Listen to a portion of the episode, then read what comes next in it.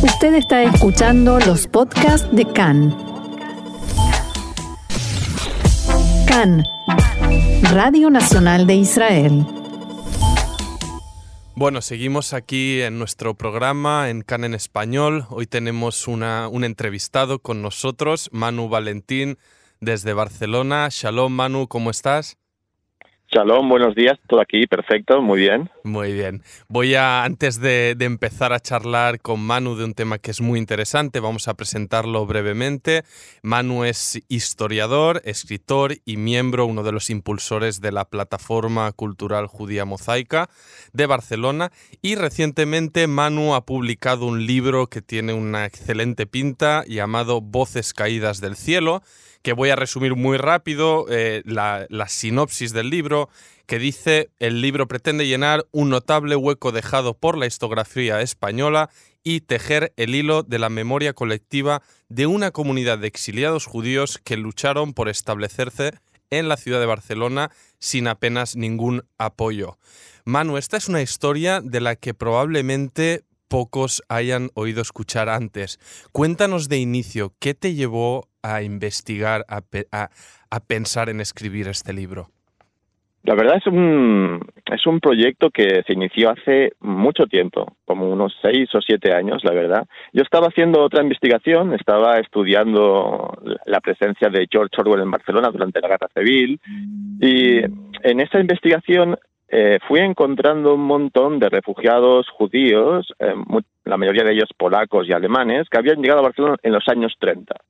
Y una, uno de esos refugiados era una mujer que se llamaba, que se llamaba Charlotte Margolin, que me llamó muchísimo la atención. Entonces estoy investigando sobre ella y a, través de ella eh, era una judía berlinesa, doctora, que había llegado, había perdido su puesto de trabajo en la Carité, que es la clínica de Berlín en los años 30, una de las más prestigiosas de Europa en ese momento. Pierde su puesto después del 33, ¿no? la subida del poder a Alemania, y llega a Barcelona porque tenía contactos aquí, en el Hospital Clínico de la ciudad. Y era, aparte de, doctora, militante eh, comunista, ¿no? de la vertiente trotskista, digamos, de una escisión del Partido Comunista Alemán. Y a través de ella, digamos, fui descubriendo toda una colonia de refugiados judíos eh, askenazitas, la mayoría de ellos, que habían llegado en los 30. Y entonces me llamó mucho la atención porque, como tú decías, la historiografía apenas había tratado este tema, ¿no? Esta gran migración judía de los años 30. Entonces fui un, día, ¿no? Que me invitaron a la CIP, a la Comunidad Islita de Barcelona, que es la comunidad más antigua de la ciudad, después del retorno de los judíos eh, a Barcelona. Eh, me topé en el hall de, la, de la comunidad con la acta fundacional de, la comunidad, ¿no? y eso me llamó muchísimo la atención. Había un listado de como 15 pioneros, que son los fundadores. Entonces me pregunté, ¿no? ¿Quiénes eran esas personas, cuando habían llegado a la ciudad? Y ahí comenzó esta profunda investigación sobre el retorno, ¿no? La reconstrucción de la comunidad judía en Barcelona después de, la expulsión, ¿no? Claro, es que... así empieza, así empieza, así empieza. De hecho, el libro em, empieza, digamos, en 1881 y, y, termina eh, la propuesta en 1954, que es el, el, año en el que, digamos, la CIP inaugura su nueva sede en la calle Venir, que es su primera sede en propiedad, digamos, en el 54. Entonces, digamos, mi, investigación va desde finales del siglo XIX hasta el año 1954. Claro, Entonces explico, digamos, todas las, eh, las diferentes oleadas migratorias de judíos eh, que se establecen en la ciudad de Barcelona. Eh, vamos un poco a indagar en ello, ¿no? Porque obviamente ahí hay un lapso temporal de ausencia de judíos en, en Sefarat, en España, por tanto en Barcelona, brutal, ¿no? De más de 400 años, desde 1492, que es la, el año de, la expulsión ordenada por la, por la Inquisición Católica, y tú hablas, en, eh, bueno, te hicieron una entrevista, artículo en el diario Ara con Silvia Marimón, y, ahí empieza, ¿no? Que la investigación de, de Manu Valentín empieza cuando encontró este documento en la CIP y documenta ese barco llegado con 50 familias llegados desde Turquía, entiendo, por tanto, de judíos otomanos de origen sefardita. Antes me hablaste también de origen de, otros judíos ashkenazis. Entonces, eh, háblanos un poco de esos diferentes grupos que se movieron por la ciudad desde este inicio, desde este retorno no publicado, ¿no? Claro, o sea, hay diferentes, como te explicaba, hay diferentes oleadas migratorias, ¿no? Este primer grupo, de hecho, es el inicio del libro, de 1881, es, como dices, son 50 familias, digamos, que, que el conde Rascón, que es un diplomático español asentado en Estambul, eh, manda, digamos, hacia Barcelona. Es un barco fletado por, digamos, por el Ministerio de Exteriores español vía Marsella. ¿no? Esa es la primera noticia de judíos, digamos, en grupo que vienen a la ciudad. Ya habían, ya en este momento, en 1881, ya habían judíos residentes en la ciudad, pero eran, digamos, habían llegado de forma individualizada, no, no habían venido en grupo, o sea, y, eran una minoría. No, no había suficientes judíos en la ciudad para que existiese una comunidad. ¿no? Eh, eh, esta primera etapa, al final del siglo XIX, se ve frenada y no será hasta la, guerra, perdón, la Primera Guerra Mundial, durante 1914, 15, 16, cuando llega la primera gran masa migratoria, que son judíos otomanos que llegan, digamos, huyendo de la Primera Guerra Mundial, residentes en Francia. De hecho, ese, esa acta fundacional que yo veo en la CIP hace unos años, son, la mayoría de ellos son estos judíos otomanos que llevaban de Salónica, originarios de Salónica, de Esmirna, de Estambul, que habían llegado desde Francia, huyendo desde Francia durante la Primera Guerra Mundial. Entonces, así, digamos, eh, en esta primera época, ¿no? a principios de los 20, la, la, presencia judía en la ciudad es mayoritariamente judíos otomanos, o sea, judíos sefarditas. Y no será hasta los 30 cuando llegan también esta gran segunda gran oleada de, refugiados judíos que llegan huyendo del Reich, ¿no? Son judíos residentes en el Reich que huyen, digamos, y se establecen en la ciudad. Entonces tenemos dos grandes eh, oleadas migratorias, una, digamos, alrededor de la Primera Guerra Mundial, que son judíos otomanos, y después en contagotas de los años 20, ¿no? efecto llamada y tal, y después años 30, judíos askenasitas que llegan huyendo del Reich y se establecen en la ciudad. Y, en, este, en este artículo entrevista que te hacen hay, hay una frase que que destaca y, me gustaría un poco traerlo a actualidad y revisar lo que fue el pasado. Es decir, si a día de hoy ya cuesta, digamos, en la ciudadanía, en la opinión pública, entender qué es un judío o el judaísmo y sus matices y se hacen esas extrañas relaciones a veces, pues que todo lo judío es Israel o, esta confusión que hay, destaca aquí una, una, frase que, recoge de, de, un periodista que dice, claro, ante la ausencia de tantos siglos de judíos en la ciudad, dice, judíos, la gente no se lo podía creer, los miraban buscándoles los cuernos y en la espalda buscándoles la cola, ¿no? Eh, cuéntanos un poco cómo, cómo, vive Barcelona eh, eh, esos años ¿no? de eclosión judía, por así decirlo. Claro, esto, esto es muy interesante. Esto es un artículo que sale en el año 30 en, en la ciudad, en una revista que se llama El Mirador. El periodista es Joan Alavedra, que es un poeta catalán muy reconocido, que es, papa de Macià Alavedra, que es un consejero de Generalitat, bueno, que es consejero de Generalitat. Y es muy interesante porque nos da muchísima información sobre la perspectiva que tiene el barcelonés sobre estos eh, recién llegados, ¿no?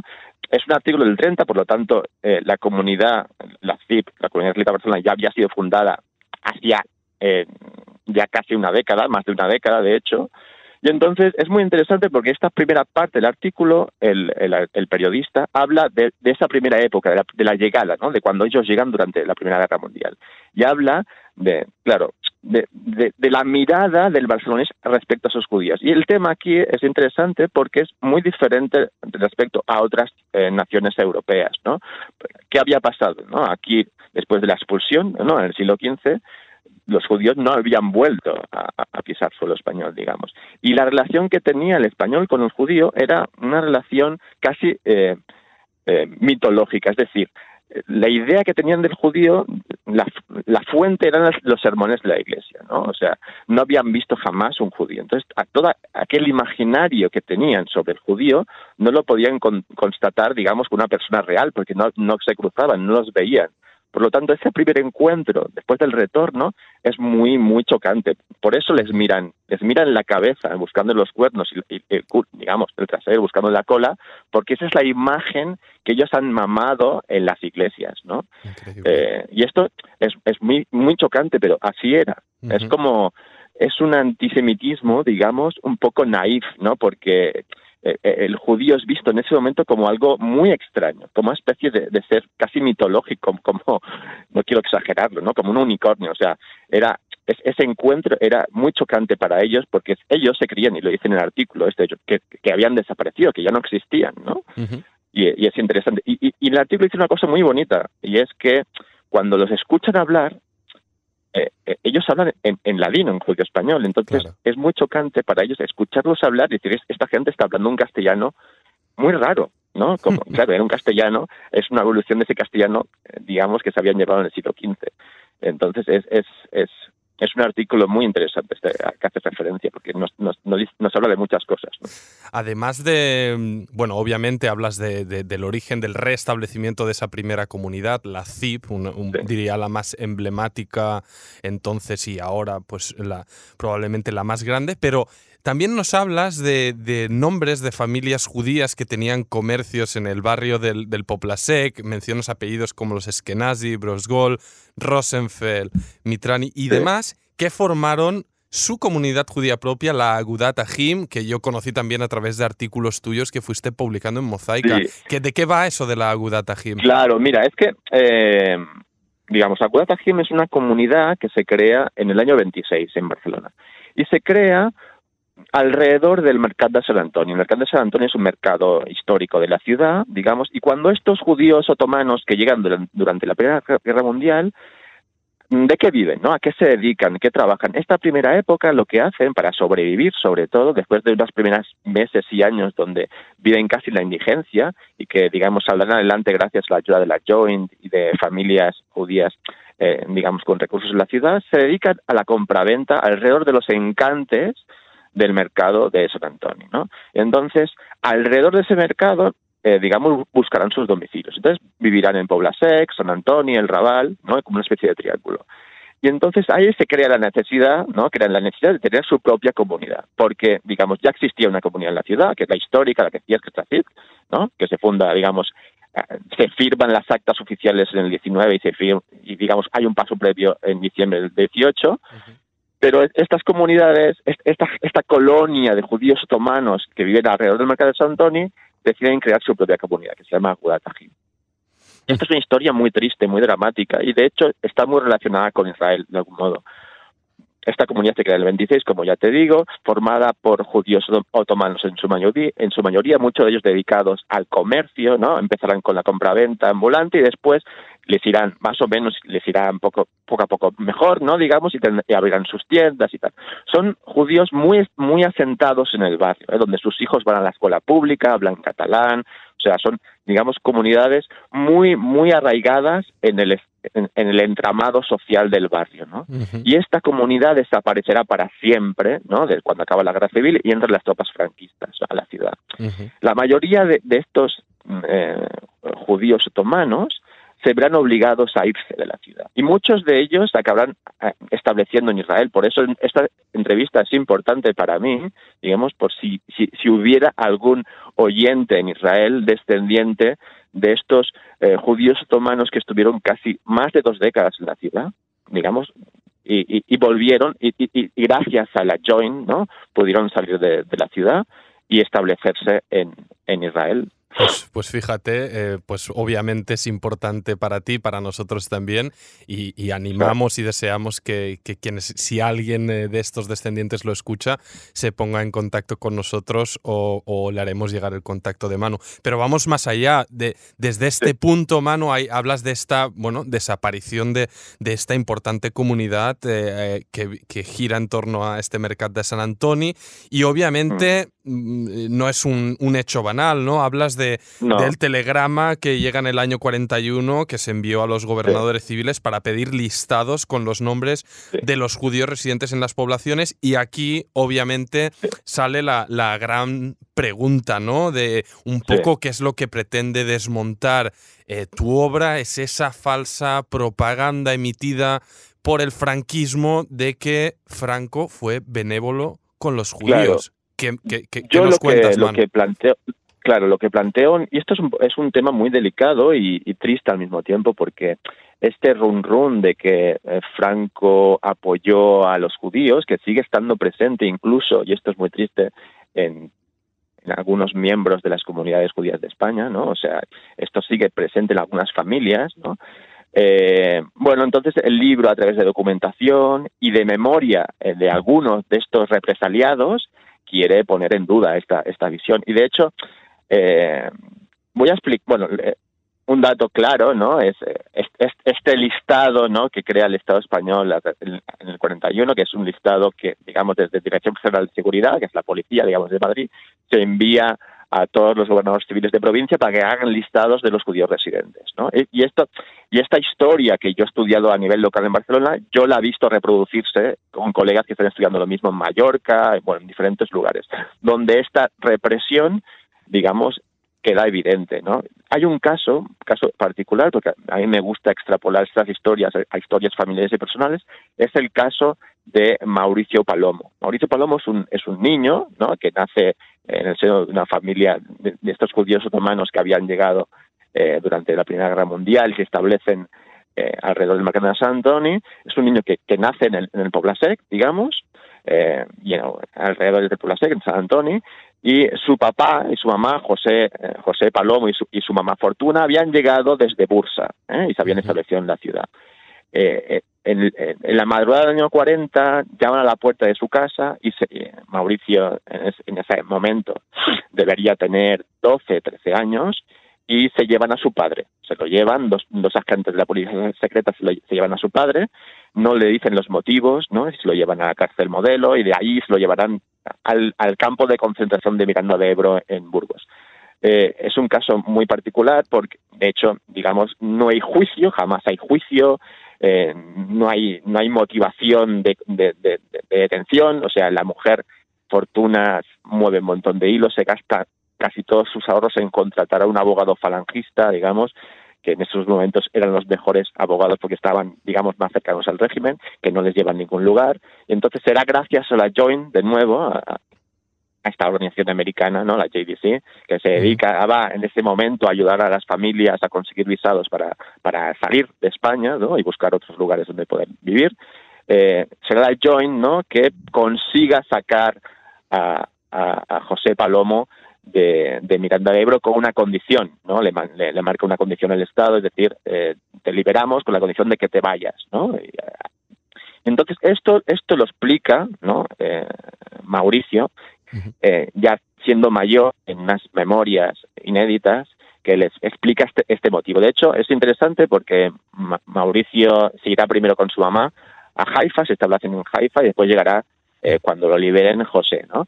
y, y, Mauricio se convertirá en Moshe Yanai, se cambiará el nombre, ¿no? Y se convertirá en corresponsal de la vanguardia, o sea que es una historia muy interesante. Y desde, desde allí, desde la vanguardia, explicará estos hechos, ¿no? Él será un defensor de poner en duda, porque él ha sido víctima y ha sido testigo de muchos de sus vecinos que como ellos eh, fueron represaliados, ¿no? Y y hay una de las motivaciones, el por qué, ¿no? ¿Cómo, cómo, cómo, cómo surge esta represión? De una, algunos de ellos son detenidos de forma arbitraria, pero hay otra cosa que es también muy importante, esto ya lo había explicado Maite Ojeda, que es una antropóloga que ha estudiado estos, estas comunidades de, esta colonia de judíos de, San Antonio, y es que eh, cuando se establece el franquismo, ¿no?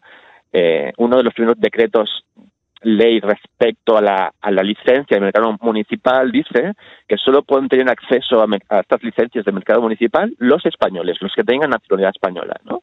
Entonces muchos de estos refugiados eran apátridas, habían perdido su nacionalidad, ¿no? Muchos de ellos turcos habían perdido, al, al, al verse saltado el servicio militar obligatorio en Turquía, bueno, muchos de ellos eran apátridas, no eran españoles. Entonces, para acceder a la nacionalidad, el Estado, un requisito previo, es el bautismo.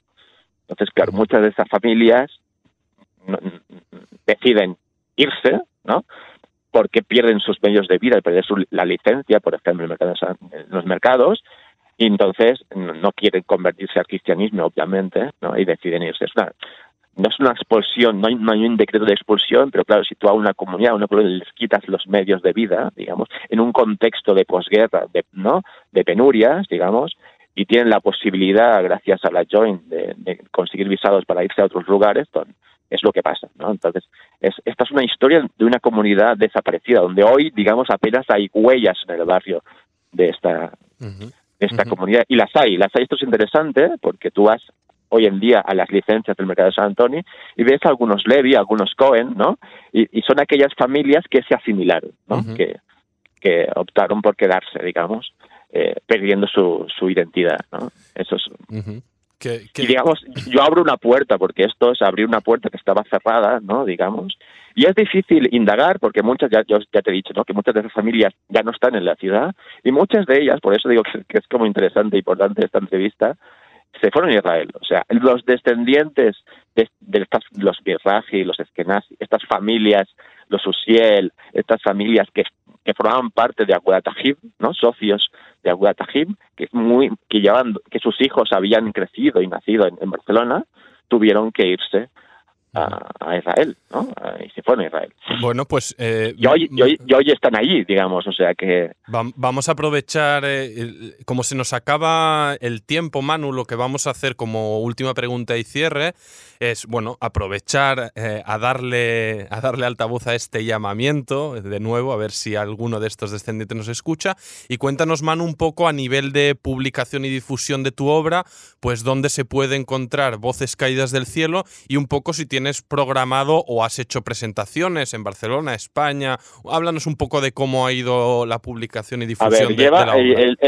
sí, el libro salió el 25 de septiembre a la venta. Eh, he hecho por ahora una, hay, he hecho una presentación que fue el día, digamos, la premier que se hizo en el Festival de Libro Judío que organizamos en Mosaica cada año.